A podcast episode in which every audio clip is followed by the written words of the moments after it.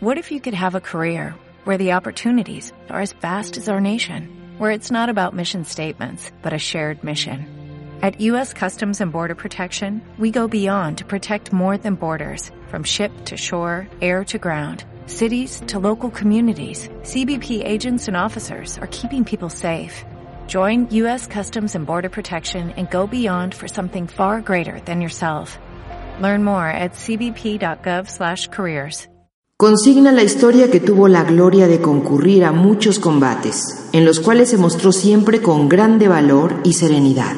Y desde que volvió a empuñar las armas en defensa de la independencia en 1811, no descansó un momento en la lucha contra la tiranía colonial, unas veces al lado del valiente don Pedro Moreno, otras unido al indomable padre Torres, pero principalmente militando con el inolvidable don Ignacio Rayón.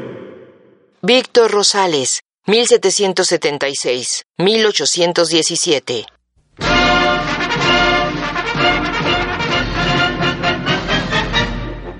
Nació en Zacatecas. Su estatura era de un metro con 60 centímetros. Miembro de una familia insurgente, se dedicó al comercio.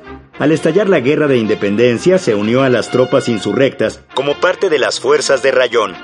Participó en las batallas de Puerto de Piñones y El Maguey y en el ataque a Zacatecas. Protegió la retaguardia de Rayón cuando éste marchó sobre Guanajuato.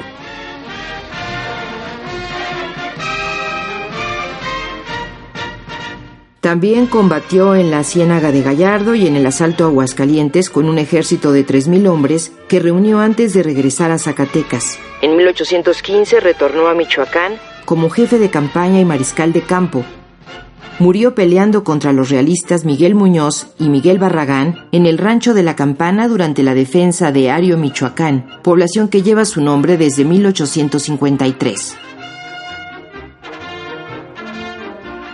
El primer Congreso Nacional lo declaró benemérito de la patria y mandó escribir su nombre con letras de oro en la Cámara de Diputados.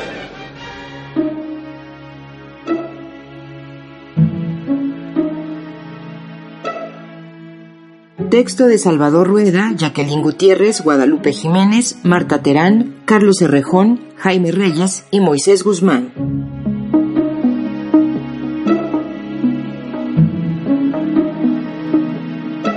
Instituto Nacional de Antropología e Historia. Secretaría de Cultura.